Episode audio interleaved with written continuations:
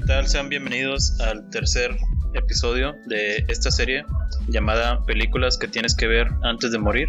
En esta ocasión quisimos hacer un poco temática el episodio y hablaremos de películas de anime que tienes que ver antes de morir. Vamos a comenzar, eh, bueno, está con, con nosotros Adalid. ¿Qué onda? ¿Qué onda? Bueno, más estoy yo. Hoy nada más estamos nosotros dos, así es que trataremos de hacerlo eh, lo más dinámico posible. Así es. Vamos a empezar con una película que personalmente creo que es de mis favoritas. La película se llama Wolf, Wolf Children. La película, bueno, la película es japonesa. Su nombre original es Okami Kodomo no Ame to Yuki. No sé si sea muy buen japonés, pero bueno, la película es del año 2012 y está dirigida por Mamoru Hosoda. Hosoda. Hosoda. Sí, Hosoda. La película nos cuenta la trama de, de Hana, eh, cuando Hannah era adolescente, eh, estando en su época de universidad, se enamora de un, chico eh, un poco extraño, por así, por así decirlo, un, tipo solitario, pero muy amoroso con ella. ellos se enamoran y tienen un romance muy fructífero y viven en un pequeño departamento en la ciudad eh, con el tiempo eh, ella se embaraza y tienen una, una hija llamada Yuki. Y después ella se embaraza por segunda vez y tiene eh, cuando está embarazada del segundo hijo que se llama Ame lamentablemente el, el esposo tiene un accidente. Y después de este accidente, eh, Hannah con sus dos hijos se las ve muy difícil para poder sobrevivir en, en la ciudad eh, como madre soltera, ya que los hijos tienen la particularidad de que se transforman en, en podría decirse, en niños lobo, eh, ya que su esposo era mitad hombre, mitad lobo, y esto hace que la familia tenga que mudarse a las afueras de, la ciudad, a, un, a una casa abandonada en el campo y tienen diferentes eh, dificultades a las que tenían en la ciudad, pero Hannah se las trata de arreglar para poder sobrevivir y poderles dar una crianza suficiente, suficientemente buena a sus dos hijos. La película ganó eh, ganó varios premios. Entre los, los más destacados es el premio a la mejor película de animación en la Academia Japonesa, que vendría siendo como el equivalente de los Oscar, pero en Japón. Y también mejor película de, animación en el Festival de Sitges, eh, que es un festival español. La película está dirigida por Mamoru Hosoda. Mamoru Hosoda eh, es un director ahora reconocido, ya que ya tiene una, eh, una larga trayectoria con películas que, que han sido muy premiadas y muy eh, han tenido muy buenas críticas. Eh, entre ellas está La chica que podía saltar a través del tiempo y El niño y la bestia. Josoda, bueno, yo estuve investigando un poco ya que encontré que el famoso director Satoshi Kon eh, tenía, bueno, después de todas las películas que, que logró hacer, tenía una película pendiente que nunca logró terminar. La película se llama Dreaming, Dreaming Machine y la película estuvo en preproducción durante muchos años y el, productor de la película eh, estaba buscando un director que pudiera terminarla y entre los directores que tenía como proyectos, el más fuerte era Mamoru Hosoda, pero aún está indeciso porque pues si, si Mamoru Hosoda dirige la película, es prácticamente imposible que, tenga la misma esencia que Satoshi Kon y en realidad no podría decirse que sea una película de, de Satoshi Kon pero se me hizo interesante que hayan elegido a, a Hosoda como, como su sucesor, por así decirlo. Sí, este, Josoda, yo la verdad no, he visto esta película que mencionas, lo tengo pendiente, pero sí conozco su, el resto de su filmografía y la verdad es que es muy diferente, es diferente a, Satoshi Kon, pero no lo, no lo veo tan descabellado porque sí tiene un estilo así medio onírico, ¿no? O sea, en, en, en Mirai, no sé si has visto esa película. Sí, sí, la acabo de Hay muchas secuencias, hay muchas, hay muchas secuencias así medio, pues, fantasiosas, ¿no? Que a lo mejor estarían como que a la altura de, de, de Satoshi Kon, aunque claro, no sé qué tanto se, se, se meta él en, en, esto del guion, ¿no? Porque Satoshi Kon sí, sí, se involucra un poco más en eso, pero bueno, eh, respecto a la película, eh, por lo que dices, me, me, pues hay una clara convergencia, ¿no? De, de un contexto real con la fantasía, y yo pensé que esto era algo como de Kurama, ¿no? Porque con el póster eh, y ver a los niños, pensé que eran como hijos de, de un Kurama, ¿no? De un zorro folclórico japonés, ¿no? Pero pues son zorros o, o, o lobos, ¿qué son lobos son, o zorros? Son lobos. Eh, bueno, sí. Lobos. Ah, son lobos, entonces no, no, entonces no, no, tienen relación con Kurama. Yo pensé que eran tipo Inuyasha, tipo Inuyasha, algo así. Y bueno, e, esta, esta película es, digamos, eh, es triste, o sea, eh, tiene una atmósfera triste o algo porque eh, como que este tipo de atmósferas medio deprimentes o melancólicas son más, son más de Ghibli, ¿no? Que, que de otra productora, que la productora aquí no sé cuál sea, pero sé que no es, no es, no es Ghibli, pero ¿cómo la definirías tú? ¿Cómo es la, el tono de la película? Pues sí, la película es, es muy melancólica, eh, habla mucho sobre el, el amor de, de, una madre y sí, sí es muy parecido a Ghibli, eh, de hecho Mamoru Hosoda también estuvo involucrado en Ghibli, pero creo que no, no logró eh, hacer su primer película con ellos. Eh, por, hubo unas diferencias ahí, diferencias creativas, como, como dicen. Y pues eh, no se logró consagrar y a cambio de eso eh, realizó la, la, chica que saltaba a través del tiempo. Creo que antes de esa hizo otra película, pero no estoy seguro. Creo que dirigió, dirigió algunas. Eh, Summer Wars, algo así, ¿no? Llama. No, creo que Summer Wars sí, sí. fue después. Sí, Summer Wars. A ver. Ah, fue después. No, sí, tienes razón, tienes razón. Sí. Primero fue la chica. Antes que... de eso dirigió unas películas de Digimon y. Y de One Piece. Y de One Piece, de hecho. Y, y, luego su primera película fue La chica que saltaba a través del tiempo en el 2006, Summer Wars en el 2009 y estrenó su casa productora con Los Niños Lobo. Él hizo la, la casa productora y y junto con Madhouse eh, realizaron la animación de, de, esta. Y, ah, es Madhouse. Sí, es, es, creo que la, la animación de, de, la película es muy buena, es muy fluida. Eh, a mi parecer, el, el, tipo de dibujo que usan es, eh, es muy acorde a la fantasía que, que trata y es, tiene, tiene escenas de, de muy fluidas en cuanto cuando hacen la conversión entre humano y, y bestia, hay unas, eh, creo que la conversión que existe ahí es, es muy, eh, pues sí, muy fluida, no, no pasa de, de, golpe, sino que tiene unas muy buenas transiciones. Y esto es debido al, al dibujo Vaya. sencillo que, que se presenta. Sí, los trazos que, que, que, veo son muy, digamos, simples, pero están bien hechos. Y de hecho, por el dibujo yo pensé que era Ghibli la primera vez que lo vi, pero pues no, no, no, no, no tiene nada que ver. Ah, mira, está un, un furro. sí, de hecho, es, es, uno de los problemas que, que uno se enfrenta cuando intenta recomendar esta película, que ah. tacharte de furro. Porque, pues sí, obviamente la comunidad furry que pues a mi parecer no, bueno, ese es otro tema. Eh, obviamente lo van a tomar por ese lado, pero si lo tomas por el lado de, del, del guion y todo lo, lo cinematográfico, es una muy buena película y Mira, por ejemplo, aquí, como te digo, la transición entre una persona y, oh, otro sí, sí, sí. es muy fluida. No se siente tan de golpe como en películas de terror o cosas así. Me, me gusta esa secuencia, ¿eh? está chida. Sí, tiene de, de, hecho, bueno, tiene muchas Es escenas, que cuando eh, es que en Japón en, en las películas animadas siempre pasa, bueno, muchas veces pasa que los humanos se convierten en animales, ¿no? O sea, eh, creo que ya, ya, deberíamos estar acostumbrados a eso, a, que haya anima a, a, que haya humanos animales en una película anime, ¿no? O sea, es muy común. Sí, y... Inuyasha. Mira, aquí hay otro ejemplo de, de la transformación. Oh, sí, sí, sí. Digo, si alguien nada más, Me gusta, ¿eh? nada más está escuchando, eh, pueden buscar GIFs en Google de, de, la película y pueden saber a qué me estoy refiriendo. Si, están viendo el video, pues se van a dar cuenta de a lo que me refiero con las, las animaciones.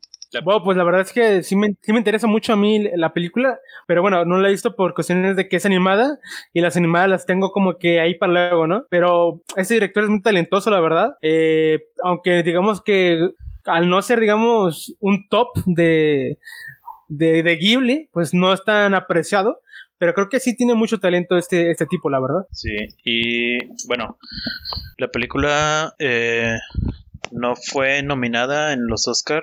Eh, en, fue se supone que tuvo que haber sido aparecer en el 2012 y en esa época, creo que en esa época fue cuando empezó la decadencia de, de las animaciones en, en los Oscars, cuando empezó como una racha de, de, que solo ganaba Disney y todo lo demás era ignorado. A partir del 2012 eh, en adelante, no sé por qué habrá pasado eso, supongo que Simplemente se les lo dejaron ahí, se les olvidó, no les interesaba. Bueno, es que las malas lenguas dicen que ese Oscar, ese, ese Oscar fue, fue creado para darle premios a Disney más rápido, aunque el primer ganador fue DreamWorks, realmente, entonces no sé, pero sí, pero sí creo que Disney sí compró, sí compró críticos, porque quienes votan por, por la película, o sea, quienes votan por quién gana, son animadores y todo eso, y la mayoría los tiene Disney, entonces creo que es obvio que siempre va a ganar ellos. Sí, es un poco extraño. En las primeras ediciones de los Oscar estaba un poco más, eh, más, eh, había más nominaciones distintas y era un poco más fácil que ganara otro tipo de, de películas que no fueran de Disney, pero de como a partir de esta década, como que hubo un, no sé quién haya mandado que, que ganara solamente Disney. Eh, de hecho, la primera ganadora del Oscar, sí, como dices, fue Trek. Exacto. Y... Pero, te digo que es raro, aunque loco, eso es 2012 esta película, ¿no? Es del 2012, 2012, 2013. Ah, cabrón. Creo que fue... Eh... Pues mira, sí, 2012 para 2013. A ver. Sería la primera. Es que estoy buscando. Sería la 86. En esa época ganó ganó Frozen. Ah, la odio, o sea, que esa película. Fíjate, está nominada eh, Frozen, Ernest y Celestine, que no tengo idea de quién sea. Los Croods, eh, Mi Villano Favorito 2 y Kase Tachino. Esta película dice que es de Hagao Miyazaki. Eh, ah, Ernest y Celestina no la... El, viento se levanta. ¿No la conoces? No la conozco. ¿Tú la, ya la viste? Es, un pedazo es francesa y es una animación muy diferente, la verdad. Es más artesanal. Y te, lo mencionaba porque creo que no hubo ese año otra una película también criticada como esta, la de los niños lobo. Y porque casi siempre hay una película una, una película anime, ¿no? Que, que, sobresale de las demás. Y pensé que a lo mejor esta película de los niños lobo no era la mejor de este año, pero buscándole no, no encontré otra mejor. Entonces, pues sí tienes un punto, realmente podía competir. Sí. Y, pero ganó Frozen, nada, nada, que, nada que mencionar con esto. Ya lo, ya, ya lo dijiste todo. Sí, pero bueno, a ver si en esta década en la que empezamos termina ese monopolio. Ojalá, aunque lo dudo, ¿eh? ¿eh? Bueno, lo que estaba buscando datos sobre la película y encontré muy pocos. Eh, uno de ellos fue que el director se inspiró para hacer la película cuando estaba hablando con sus, sus amigos y les preguntaba sobre qué se sentía o cómo era la experiencia de criar niños. Y una, una, persona le comentó que era como criar un, un animal salvaje o tener un pequeño monstruo. Y ah, eso fue lo que le dio la idea de, de, de, hacer la película sobre niños que se convierten en monstruos. Y eso en el pasado sería favorable. Sí, creo que la película es una muy buena, es una buena analogía de, de la crianza de los niños. Eh, yo ahorita lo estoy viviendo, tengo, tengo un hijo de, de un año y algo, ya va para dos años. Y sí, es, es muy parecido a, a criar un... Bueno, en los primeros años es, es como criar un, un pequeño animal salvaje, como dicen. Eh, en, la, en, el, en la forma en que se comportan pues de forma irracional eh, en, en, algunos momentos. Y y creo que creo que está muy bien retratado en, en la película el, la forma que se comportan irracionalmente y, y cómo poco a poco eh, pues van madurando los niños y, y se van haciendo responsables de sí mismos y empiezan a tomar decisiones eh, fuera de, de, lo que les dicte su madre. Eh, de hecho, la película habla, habla mucho sobre eso, sobre dejar de, de, de, seguir lo que te ordenan y tomar decisiones por ti mismo y valerte por ti mismo. Y está un poco exagerado el, el, el cómo los niños se desprenden de su madre y esto porque pues un, un, humano y un perro no maduran de la misma, a la misma velocidad. Un perro pues madura mucho más rápido y está muy bien representado en, en los niños cuando ya que ellos maduran eh, antes de incluso llegar a ser adolescentes. Vaya. Es un golpe muy duro pues al, sentimentalismo la película. Eh, creo que creo que no va a haber persona que no llore con, cuando la vea o que no se acuerde de su de su propia madre, si es que tienen. Coño. Eh, Una película lacrimógena, vaya. Sí. Y bueno, eh, Ame y Yuki son literalmente se traducen como lluvia y, nieve. Y pues también se ve en la película como cada uno de los nacimientos de los niños es uno nace cuando está lloviendo la niña y el niño cuando está nevando. Y bueno eso fue un dato curioso que me encontré. Y ambos toman sus decisiones más importantes cuando cuando están en, en esas épocas. Ajá. Em, Vaya pues. Y bueno, como ya les dije, la, fue la primera película producida por el estudio Estudio Chizu, que es el estudio fundado por el director Mamoru Hosoda. Qué grande, ¿eh? la, la, el estudio creo que solo ha producido películas de él. Eh, es, sí, lo que estaba viendo. sí, solo creo que es, es esa película. Y luego el, el, niño y la bestia, que creo que el niño y la bestia tiene una temática muy parecida a esta, con la diferencia de que se ve por el lado paternal en lugar del lado maternal. Eh, creo que se complementan muy bien mm. las dos películas porque en una, en esta película eh, solo se ve a la madre con los niños y su relación y en la otra película, en El niño y la bestia, se ve la relación entre el padre y, y el niño, que en realidad no es su padre, es eh, pues solamente es una, una, persona que conoce y lo, lo cría como si fuera su padre casi. Vaya. Pues sí, es lo que estoy viendo, ¿eh? No tiene más que tres películas, pero bueno, va empezando a ver si en el futuro eh, más películas aparte de las suyas. Sí, aunque son muy buenas las tres películas que, que ha producido. Sí, la, la, más flojita es Mirai, ¿eh? O sea, Mirai está buena, pero es la más... Bueno, por lo visto aquí, ¿eh? es la más... Pero, pero me, me gustan, o sea, a mí me gustan Mirai y la del Niño de la Bestia, que sí la he visto, también me gustó mucho. No me falta esta, la de los niños lobo. Sí, es una gran recomendación. Y pues ahí cuando tengas una chance, sería bueno que le, que le dieras un ojo. Sí, sí, la voy, a, la voy a checar porque me faltan ver muchas animadas. Tengo una lista muy larga. Bueno, eh, proseguimos a la siguiente película. Ok. ¿Cuál, cuál, la que, la que sea? Eh, The Night, a ver. Ah, ok. Eh, bueno, va a ser entonces Naked Shark, Welcome Gear. Vaya, ajá. Que en español, ¿no sabes el nombre en español? Ah, en la verdad no, pero me imagino que es algo como La noche es corta, avanza, algo, ¿no? A ver, déjame checar. Naked Shark, Welcome Gear. Mm, pues no tiene, ningún, no tiene título en español al parecer, ¿eh? Ok. Bueno, esta película que en japonés sería Yoruwa Mijikashi Aru, Arukeyo Otome. es un nombre muy largo. Pero bueno, nos quedamos con el nombre en inglés. Es una película que fue dirigido por, por Masaki Yuasa, eh, un, tipo muy, creo que importante eh, dentro de la animación japonesa. Él, él, es el autor de animes como Devilman Cry Baby o Tetatami Galaxy, eh, dos animes que son muy bien eh, aceptados por la crítica, ¿no? A mí personalmente me gusta mucho, pero muchísimo Tetatami Galaxy. Y esta película, Naked Shark, eh, Gear, es una especie de spin-off o una película que, que, existe dentro del mismo universo del anime. Aunque puedes ver la película sin necesidad de conocer el anime, porque es una historia completamente independiente, ¿no? ¿Y de qué trata? Vaya, pues aquí eh, la chica, que aquí no tiene nombre por algún motivo, pero en, en el anime se llama ¿Cómo se llama? Creo que se llama Akachi. Akachi, creo que se llama Akachi, la, la chava esta de pelo corto. Ella decide, pues, salir una, noche para para tomar cerveza. O sea, literalmente ella decide hacer eso, ¿no?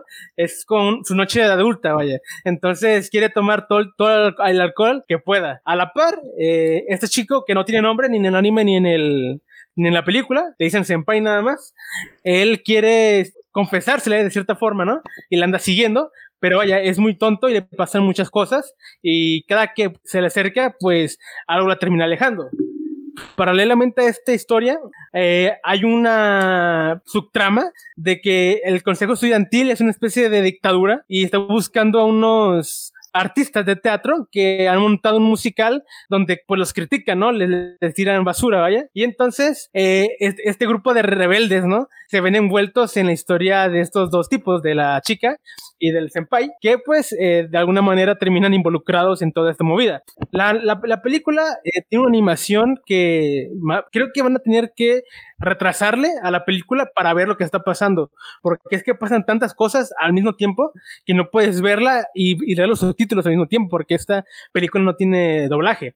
Este, a mí lo que, lo que me llama mucho la atención de la película es cómo combina, digamos, lo fantasioso, ¿no? Porque toda la película en sí te, te plantea un escenario imaginario, un escenario lleno de fantasía, vaya, pero la forma en la que el escenario cambia, los personajes se deforman, todo, pues, cómo cambia el escenario, la música, los colores, es realmente envolvedora, porque te sumerge a la situación. Estás viendo un GIF ahí, ¿no? De que más o menos eh, ilustra lo que digo, ¿no? Cómo el escenario cambia, cómo le salen mariposas, todo ese tipo de cosas. Y así la película, o sea, realmente es una película muy mágica. Este. Sí, combina. Yo estoy viendo que combina mucha, como. Es como fantasía, pero pues no es fantasía, es como una exageración de la realidad. Eh, Ajá, es que... Para representar lo que está sintiendo. Exacto, o sea, aquí la, la, chica está tomando alcohol y se ve que de su estómago salen mariposas, literalmente, ¿no? Y así todo el tiempo, ¿no? Cuando se emborracha, este, hay eh, secuencias muy locas, o sea, literalmente que, que parecen que les hicieron drogados por cómo brillan los colores, cómo se ven los personajes. Y aparte, eh, algo que me gusta mucho es las secuencias donde cantan, ¿no? Porque ya te mencioné que hay como que un show, un, un, espectáculo teatral donde critican a los del consejo, ¿no? Y me gusta mucho porque salen de la nada y empiezan a hacer su show y llegan estos como policías que son guardias realmente, ¿no? Y aparte que hay muchos otros personajes a lo largo de la película que aparecen en el, en el anime, que, pero que, que, tienen un rol más pequeño, ¿no?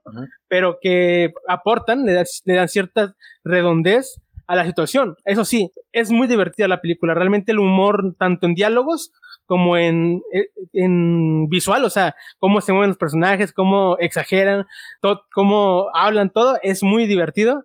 Aunque hay, hay unas escenas funables, te, te, lo tengo que decir. Hay un par de escenas que sí son, que son funables. Aunque bueno, no sé si tanto. Date cuenta que esta chica, un trailero la, la quiere manosear, ¿no? Mm y la chica le da, le, da un putazo y, y, lo noquea. Y, y, es un chiste, vaya. ¿Te funable es esto en este lado de, de la, del charco? Sí, pero allá en Japón es muy Pero como, como, como me da risa, vaya, porque la... Creo, yo sí, creo sí, que las... Es un, es un humor común, vaya, no, no, sé, no sé qué tan común. Sí, creo que las películas y las animaciones, las series, todo eso tienen... Eh, deberían de tener licencia para, para eso, ese tipo de escenas porque, eh, bueno, depende de cómo lo tomen. Si, si, si la escena eh, alguien está usando de la persona y, alguien más está riendo, pues sí, es, es algo muy grotesco. Pero si, bueno, depende del contexto también. Y si son villanos, pues eh, es, es, normal que un villano haga algo malo y le parezca divertido, no sé si es un psicópata, eh, pero si, si, la escena es eh, como la que dices,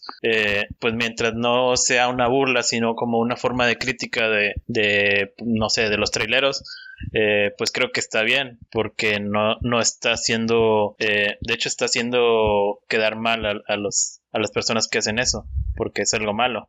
Ajá, exacto.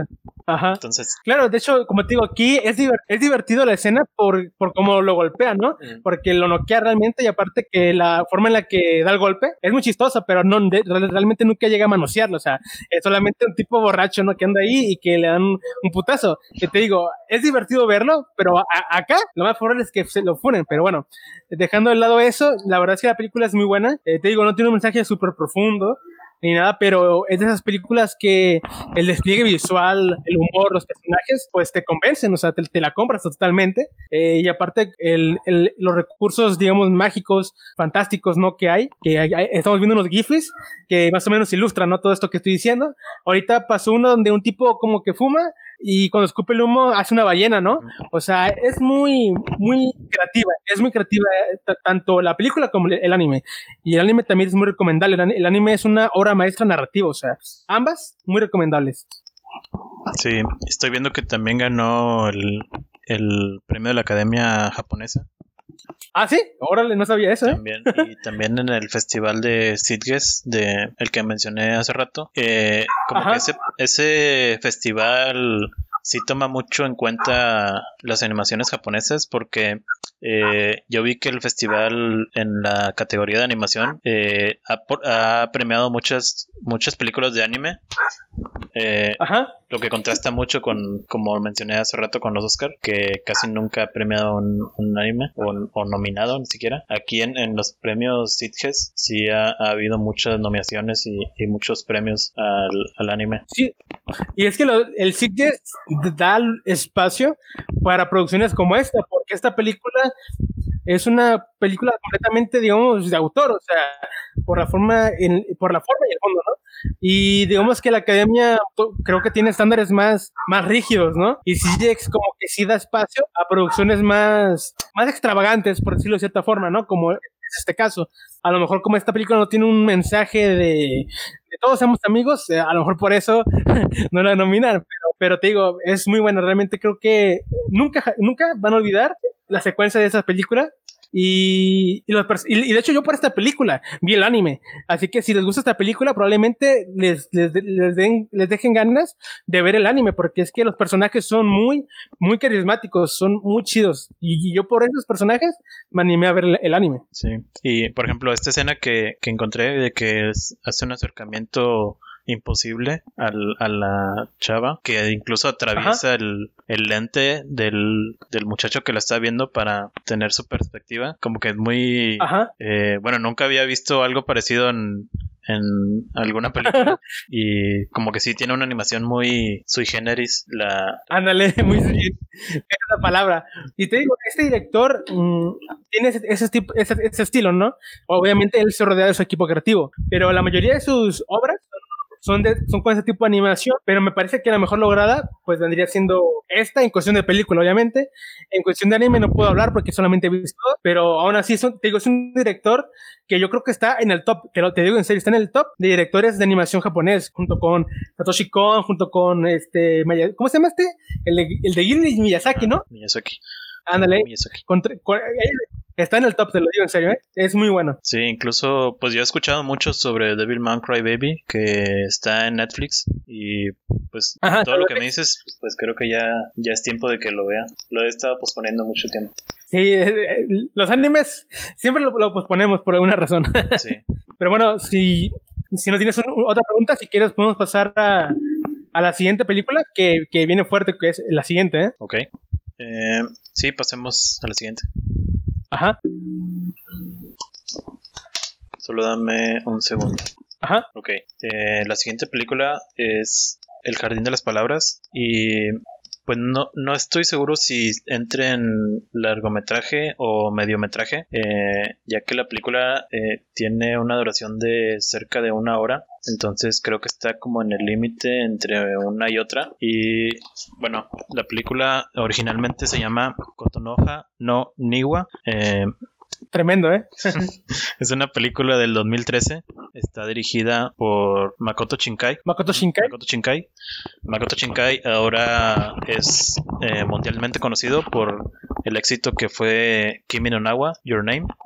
Y pues creo que cualquier persona que haya visto Kimi no Nawa eh, y que le haya gustado, que es la mayoría de las personas que lo vieron, eh, creo que también pueden encontrar aquí una, una historia eh, que les puede gustar. La película nos cuenta eh, la historia de un, un chico de secundaria que en los días lluviosos eh, tiene la manía de faltar a clases y en lugar de, ir a clases él va a un parque que está muy cerca.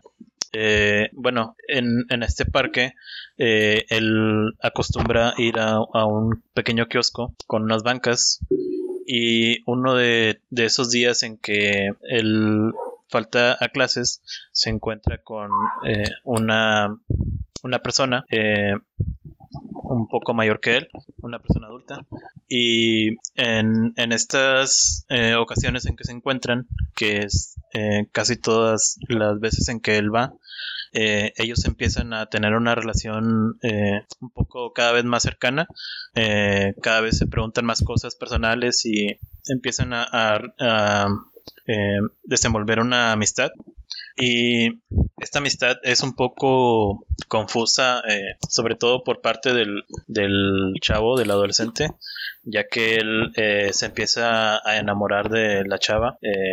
y esto trae un, gran problema entre ambos, pues es, es, un amor que no, no se expresa no, nunca está claro entre ambos eh, qué es lo que sienten. Hasta, yo creo que hasta la escena final eh, es cuando ya hay una explosión de sentimientos entre ambos y, y pues todo, todo esto que todos estos sentimientos reprimidos que, que, hay entre uno y otro, eh, pues sí, hacen una explosión de, de, de, un sentimentalismo que es, es imposible que alguien que, que haya estado eh, viendo la película no pueda sentir algo, eh, ya sea tristeza, enojo o lo que sea, eh, pero es de que vas a sentir algo, vas a, sentir, vas a, sentirlo.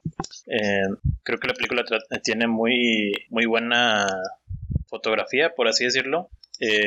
tiene muy buenos dibujos bueno, es muy parecido a lo que se ha visto en, Your Name. Eh, creo que cualquiera que ya la haya visto, pues sabe a lo que me estoy refiriendo.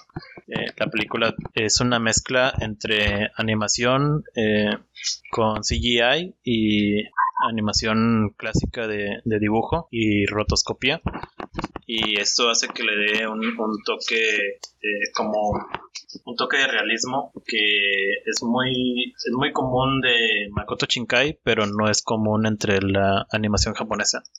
Claro de hecho esta película tiene todo todo el sello de Makoto Shinkai no o sea yo me acuerdo que vi en Facebook como que una, un video con escenas de, este de esta película y yo sin yo sin saber cómo se llamaba sabía que era de Makoto Shinkai, ¿no? Por, por el estilo de animación, que como tú dices, como que es muy propio de él y que no se usa tanto en, en, en la industria, ¿no? De la animación japonesa. A, a mí me, me, gusta mucho cómo retrata o cómo captura los, los lugares, ¿no? O sea, la lluvia, las gotas cayendo por las hojas, o sea, todo se, se, ve tan real, pero al mismo tiempo hay cierto misticismo, cierta magia en ellas, o sea, no sé cómo explicarlo, pero es como, es, un, es una proto Your Name, ¿no? Un, poco, porque la animación es muy parecida, aunque claro, no está a nivel de Your Name, pienso yo, creo que Your Name ya es un, es un, no sé, una proeza totalmente. creo que el, bueno, Pero más que nada por el presupuesto, yo creo que fue lo que marcó la, la diferencia.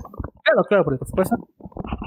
Ah, ah, mira, ahí está, ahí pusiste un GIF de la lluvia, eso es a lo que me refiero, o sea, se ve real, pero al mismo tiempo tiene esa magia de la animación, no sé cómo explicarlo, pero me transmite mucha serenidad y viendo la película como que contribuye a, que estas emociones, ¿no? Que están, digamos, un poco eh, guardadas, encerradas, pues a, ti te llegue eso, ¿no? Esa, esa digamos, forma de, retenerse a sí mismo, ¿no? El, escenario siempre ayuda mucho. Y yo creo que esta película utiliza muy bien los elementos, ¿no? La lluvia, el kiosco este, el zapato, ¿no? Que el zapato viene siendo un objeto, eh, un, material, vaya, que, que, simboliza la conexión, ¿no? Con la persona. Algo muy importante en la obra de Chinkai es que siempre hay, o casi siempre hay, un objeto, ¿no? Que, que, que, representa esa conexión con, con, la persona. Pero algo que me llama la atención de esta película es que creo que no hay, no hay ningún elemento fantástico, ¿sí? Mm, no, en esta película no, todo es eh, realismo y pues es como una película introspectiva y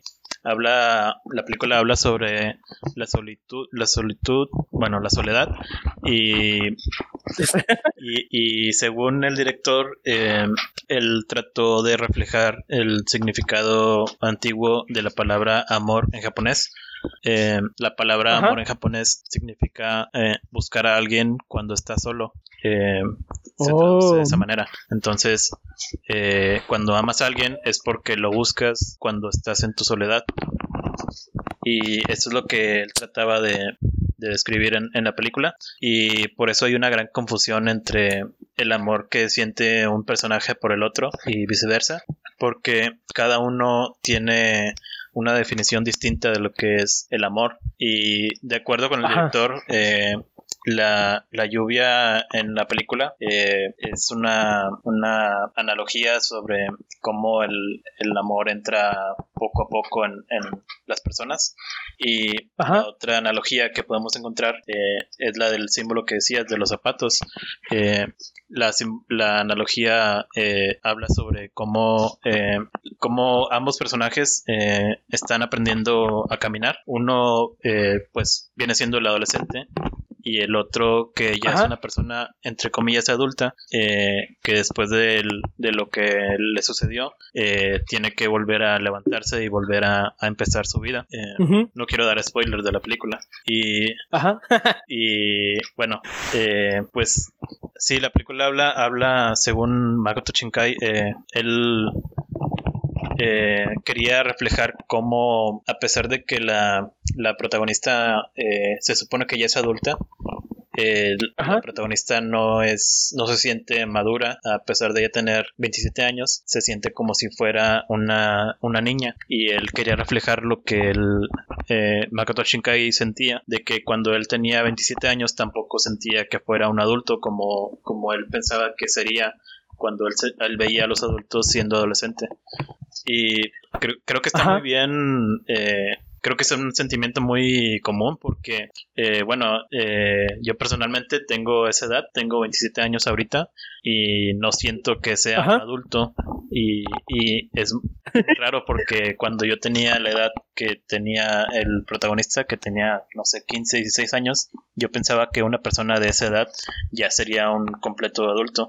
Eh, pero pues no, la verdad es que en la vida real eh, no, las personas no maduramos eh, de un día para otro, es un proceso muy largo y es un proceso distinto para cada uno. Vaya, eh, pues eh, es, más compleja de lo que podría parecer al principio eh, esta, esta película que dura tan poquito, ¿eh? Sí, es, es, una, es lo bueno de, de esta película. Eh, bueno, lo que me parece interesante es que pues cada quien puede, puede tomarle cierta, cierto significado o, o cierta lectura a pesar de, de, la, sí, de la poca eh, duración de, de ella. Creo que es una, película interesante y, independientemente del significado que se lo puedes dar o no, eh, creo que es una película mm, muy, eh, pues muy relajante. Es, eh, la película es muy agradable a la vista y pues si hubiera un premio de cinematografía para las películas animadas, creo que esta película lo hubiera ganado porque la, en sí la, sí los dibujos son, pues son muy bellos, la verdad. Creo que no he visto. ¿Y está? Sigue, sigue. Creo que, no, creo que no he visto película más, más bella en, en cuanto a animación. Ah, sí. ¿Y te más bonita que, que Your Name? Sí, la verdad, sí. Eh, sí ah, cabrón. No sé por qué, eh, si ambos son muy parecidas, pero siento que esta película es un poco más eh, agradable. Supongo que ah, puede ser una combinación entre la música y la, la fotografía, porque la, la música eh, de esta película es un poco más tranquila, melancólica, y la música de Your Name es un poco más movida y más de acción. Eh, supongo que eso también puede afectar mucho la perspectiva. De hecho, en Your Name también la de Ay, Waiting With You, la, la más nueva que sacó. Eh, sí. Hay música así, hay música así como tú dices, más, pues, es más pasional, ¿no? Música cantada, como quien dice. Este, y aquí como es más relajante, más, más sereno, más contemplativo, y, es, digamos, muy diferente, pues, a, lo que viene haciendo Shinkai, ¿no? Porque, porque aparte de esto de la música, tampoco hay elementos fantásticos, cosa que ya, digamos, mucho relacionamos el elemento fantástico, fantasioso, con lo que hace Shinkai, ¿no? Porque en Your Name está lo del tiempo, ¿no? Y en Weathering with You está lo del clima, y aquí no hay nada realmente y por eso es como que una, una, digamos, rareza, por decirlo de cierta forma, entre su trabajo. Sí, creo que esta película, esta película es como una extensión de su película anterior que era 5 centímetros por segundo, eh, que es una película un poco más antigua, creo que ni siquiera fue la anterior, fue hace varias películas antes. Es 2007 por ahí esa. Y, y esta es 2015, ¿no? La, esta del Jardín de las Palabras. Ah, 2003. Y 5 centímetros por segundo sí es muy... Habla mucho eh, con la misma temática de las relaciones entre, entre parejas que eh, están en diferentes eh, sintonizaciones, por así decirlo.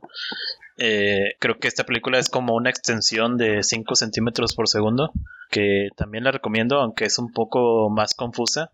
Eh, de hecho, yo la película, la primera vez que vi en 5 centímetros por segundo, eh, sí batallé un poco para entender porque eh, creo que el dibujo de, de, de, Shinkai todavía no estaba muy bien definido y los personajes eh, tenían muy mucho parecido entre, entre, entre unos y otros.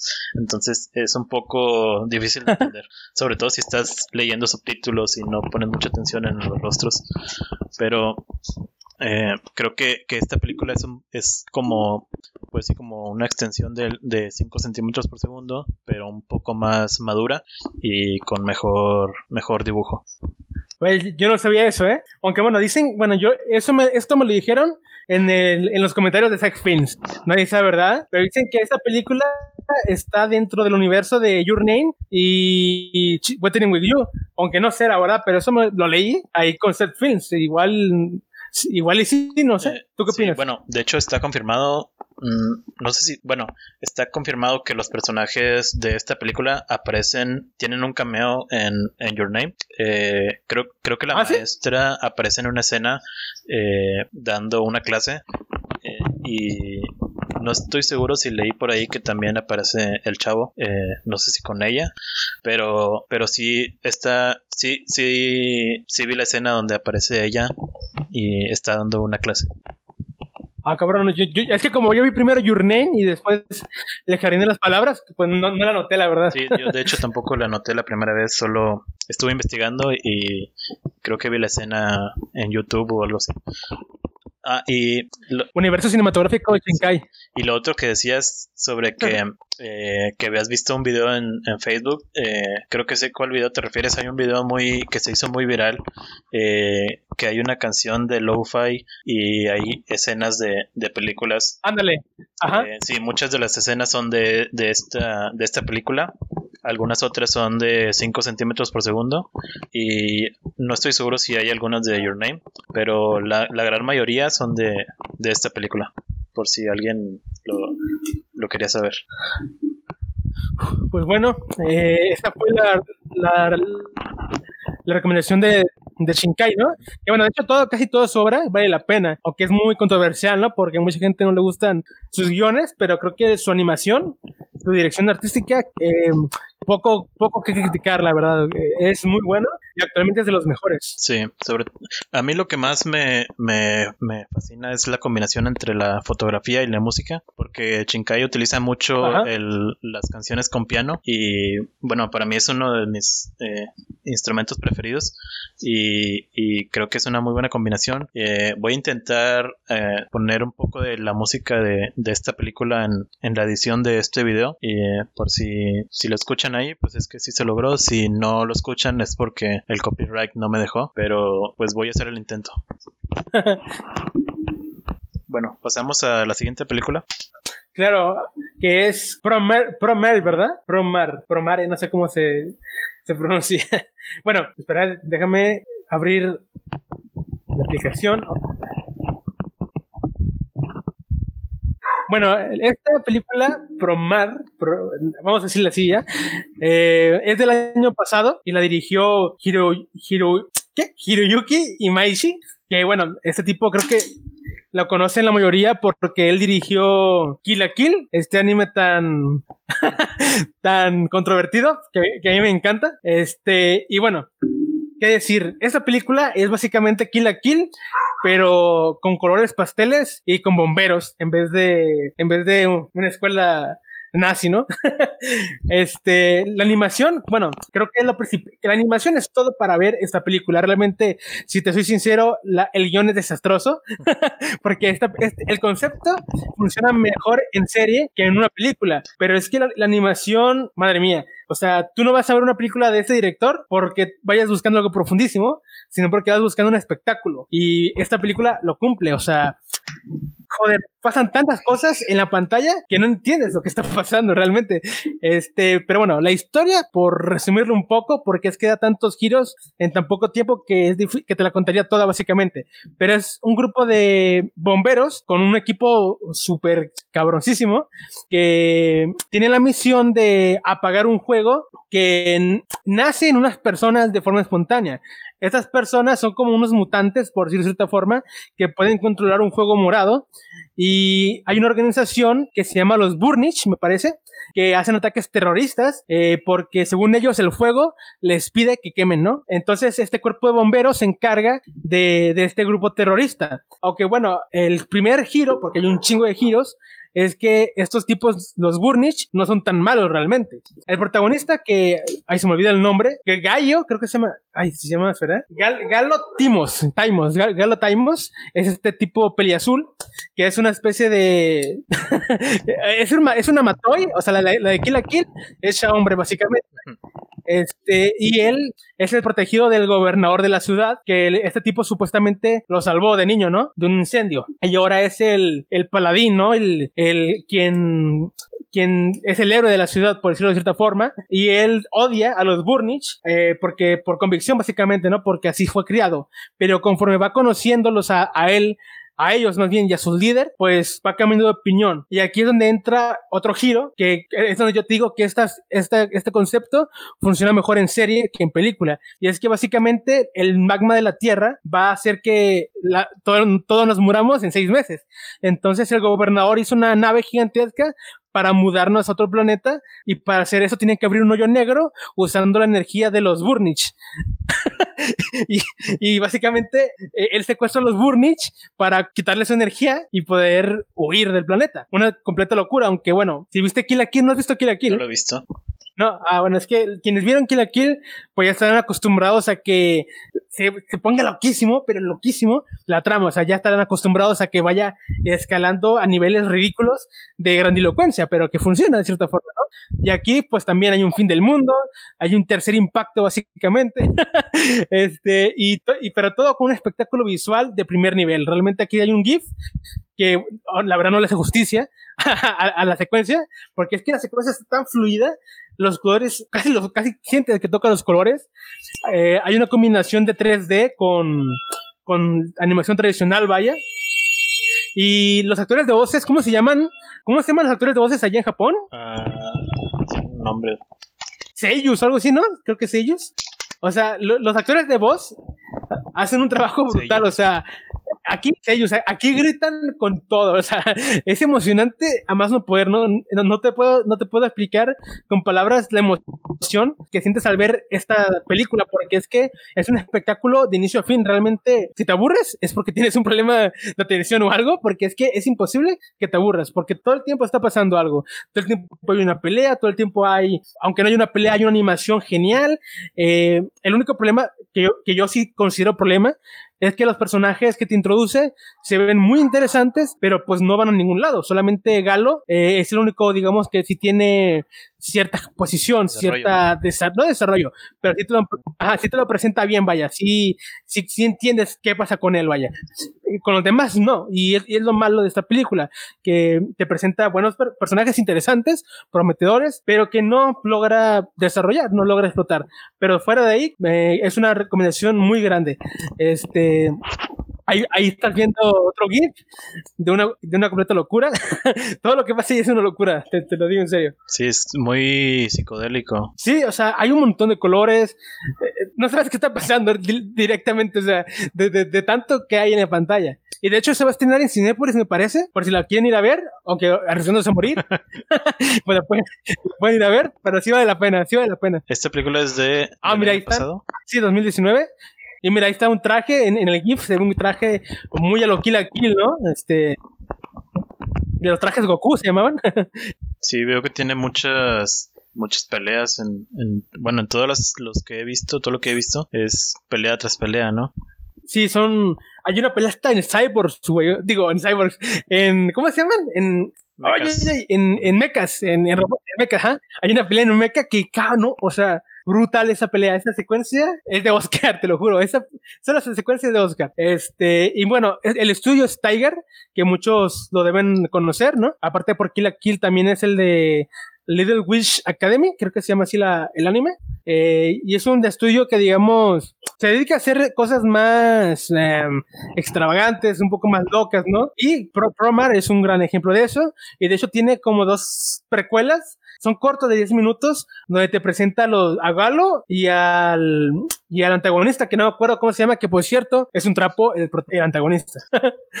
Para aquellos que no estén familiarizados, eh, creo que aquí en esta parte del mundo se conocen como femboys últimamente. o hombres afeminados oh. que se visten como mujer, eh, pero no es, es diferente a los transexuales. Ahí, ahí, lo estamos viendo. Se llama Lío, creo que se llama Lío. Lío Fotia, Lío Fotia, algo así. Y yo pensé que era mujer cuando lo vi, porque hasta tiene el traje de mujer, ¿no? O sea, parece femenino, pues, pero no, es, es, hombre. Y, de hecho, y de hecho tienen, tenían novia, pero se murió. ¿Tú crees que todos los animes de esta época estén inspirados en Evangelion? Mm, ay, cabrón. este. Tiene influencia porque, por ejemplo, Devilman, Devilman Crybaby tiene el final muy parecido al de Evangelion y ya sé que que está basado en un manga más antiguo, pero en lo que respecta a planos, a colores y todo, se parece mucho a la película del final de Evangelion. Este, pero esta película, mmm, bueno, por el tercer impacto que hay al final, yo creo que sí, ¿eh? porque hay un tercer impacto básicamente. Y también en Kill la Kill hay un, hay un tercer impacto, pero con ropa. Eh, por las personas que no hayan visto Evangelion o no sepan de qué estamos hablando, eh, Evangelion es un anime de, de los noventas, eh, creo que es del 97, ¿no? 95. ¿No? A ver. Sí, ah, bueno, el final es del 97. Eh, Ajá.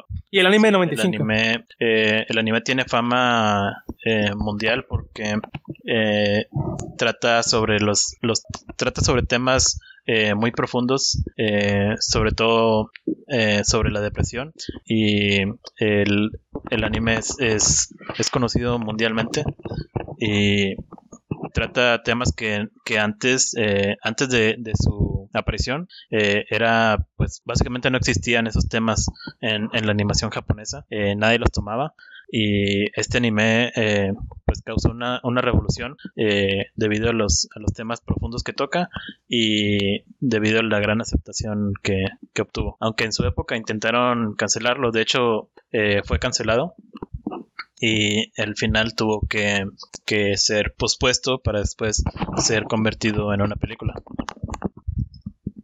El final de la serie, de hecho, me parece a mí una muestra, eh, una muestra superlativa de, de, creatividad, o sea, te lo digo en serio, con, no tenían presupuesto básicamente, pero con palitos, o sea, con palitos y bolitas, hicieron un final muy reflexivo, o sea, un final que te llega, o sea, un final que realmente te pone a pensar.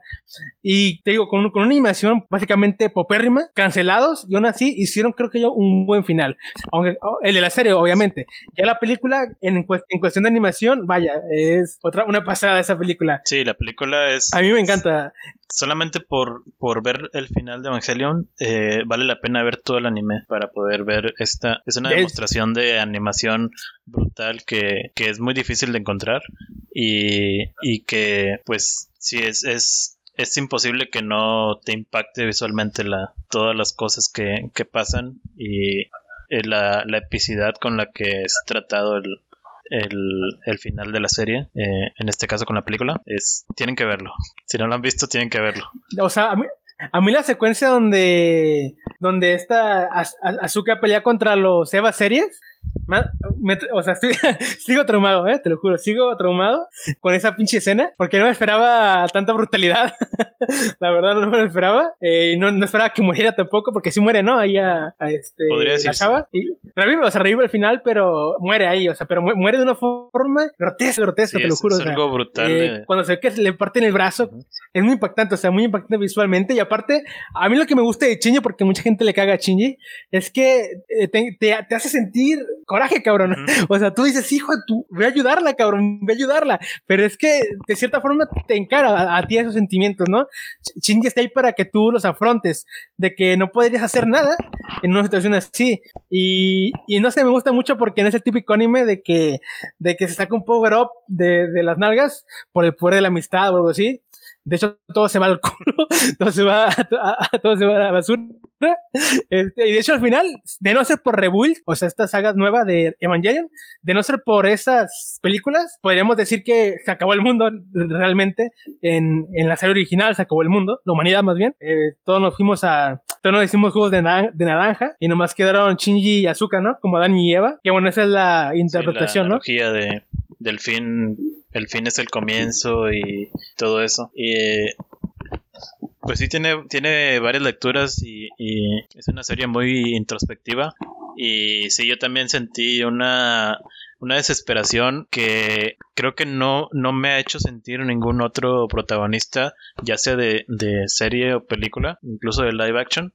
Eh, no he sentido esa desesperación con, con, ningún otro personaje que no sea Shinji cuando simplemente solo la única cosa que tenía que hacer era subirse al maldito robot sí, o sea, es que, eso, es que mucha gente piensa que como te hace sentir enojado y frustrado, pues no es bueno, pero es que no, o sea, si logra despertarte esas emociones tan genuinas, es porque algo hizo bien. y, creo que Shinji es un personajazo muy bueno en eso, o sea, es un cabrón que vas a odiar, que vas a decir, que vas a decirte odio, pero en cierta forma es un, es un personaje muy humano, realmente, o sea, yo creo que es un personaje muy real, o más bien verosímil, es la palabra, es muy verosímil dentro de lo que te plantea. Sí, es, es, una, es algo que he visto muy frecuente en, sobre todo en, adolescentes, que cuando ven a un personaje que, que los hace sentir, eh, pues en lugar de hacerlos sentir bien, los hace sentir de formas negativas como odio, desesperación, tristeza, eh, creen que, que, la película es mala por, por hacerlo sentir mal, pero eso, eso es una señal de una falta de madurez emocional en el público, no en la película. El público no está acostumbrado a que el, protagonista eh, los, los ataque emocionalmente al público como tal. Y, y eso hace que el, que el público trate de, de, de, usar esta frustración en contra de la película criticándola como si la película hubiera hecho algo malo siendo que hizo lo que tenía que hacer y provocó lo que tenía que provocar Exacto, porque una cosa es odiar a, no sé, a, a Hiroshima por, por, por Gil, y otra cosa es odiar a Shinji porque no se subió un robot, por todo lo que te está planteando, ¿no? De que le tiene, porque tiene miedo, obviamente, a enfrentarse a unos monstruos gigantes. O sea, tú te subirías un robot para partirte la madre con un, con un alien gigantesco. O sea, yo no lo haría, ni de coña, porque yo sé que voy a morir en ese momento. Y yo creo que la película, en cuestión de personajes, eh, es profunda y es compleja por ellos, porque, o sea, sí, hay mucha simbología, hay mucha abstracción en imágenes, pero quítalas y sigues teniendo con qué analizar, sigues teniendo complejidad, porque no, no solamente recae en que, ah, mira, este se llama como un ángel de la Biblia. Es, no, o sea, puedes cambiar el nombre y va a seguir significando algo. Y eso es lo, y esa es la que me gusta de esta película y serie, de que realmente sí tiene un, un grado de complejidad auténtica. Claro que ya le inventan cosas, pero vaya, de que es compleja en un nivel importante lo es. Sí, es compleja emocionalmente. Eh, más la simbología es, es, algo que, de hecho, estaba viendo una publicación en la que eh, una persona le preguntó a, otra persona, a una, una, bueno, una persona de, de, esta parte del mundo, le preguntó a una persona de Japón que por qué metían simbologías eh, cristianas, católicas en, en sus animaciones, en sus películas, y simplemente respondió que porque le parecían bonitas. Y creo que es, eso responde muy bien a, a por qué Evangelion tiene tantas simbologías eh, católicas o religiosas. Es, es simplemente algo estético, no es, no es algo simbólico. Sí, y fíjate que hasta eso es diferente, es algo diferente porque casi siempre el anime toma como referencias cosas locales, o sea, el folclore japonés, ¿no? El ejemplo de los niños lobo, por ejemplo, te dije que me recordó a Kurama, ¿no? o sea, al, ser mitológico, al zorro este que podía convertirse en mujer todo eso. O sea, acá siempre toman como referencia la cultura japonesa o la cultura china, ¿no?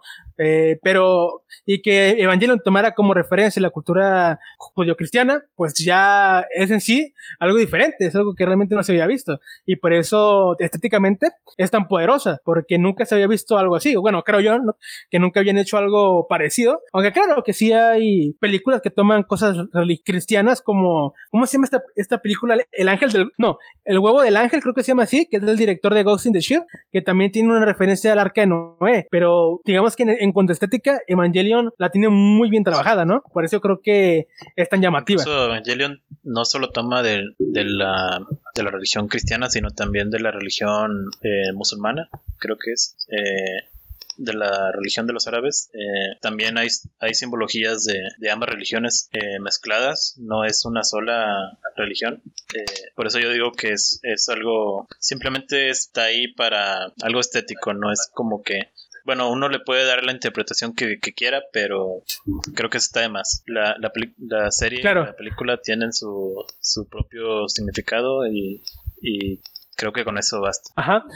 Y bueno, eh, no se dejen llevar por comentarios de, de mamadores, porque la película y la serie sí valen la pena, ¿no? Este, y para mí, para mí es una obra maestra de la animación realmente.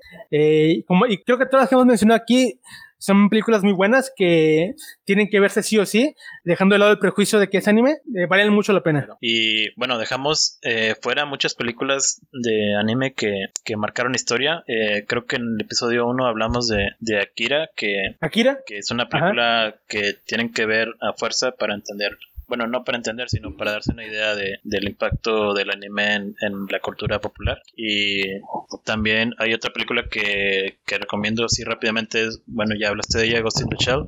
Eh, Ghost in the Shell es una película de, que trata sobre eh, una androide que, bueno, de hecho, mucha gente, mucha gente ya ha de conocer la adaptación de Scarlett Johansson. Eh, si vieron esa película, olvídenla, eh, esa película no refleja nada de, la película original. La película original tiene trata temas existencialistas eh, entre el androide y, bueno, la, el androide eh, que es el personaje que tenía a Scarlett Johansson trata temas existencialistas y creo que es, es una película muy, muy profunda, muy densa y, deberían de echarle un ojo. Eh, la película sí me sorprendió, la verdad, cuando la vi la primera vez. Eh, bueno, solo la he visto una vez. la película yo pensé que era una película mm, sencilla de ver, pero sí hay... Sí hay no, hombre, para nada. Tienes que poner atención y tratar de procesarla lentamente. Sí, de hecho, bueno, vimos, hablamos de películas muy, muy recientes. Creo que la más vieja es esta de Evangelion. Y para la, para, para la otra que tomemos el anime otra vez, estaría bien que, que habláramos de anime más antiguo, ¿no? De los 80s, 90s, incluso 70s, porque hay mucho mm, muy material eh, que vale la pena. De hecho, quería hablar de, de este Hokuto no Ken, pero no lo has visto.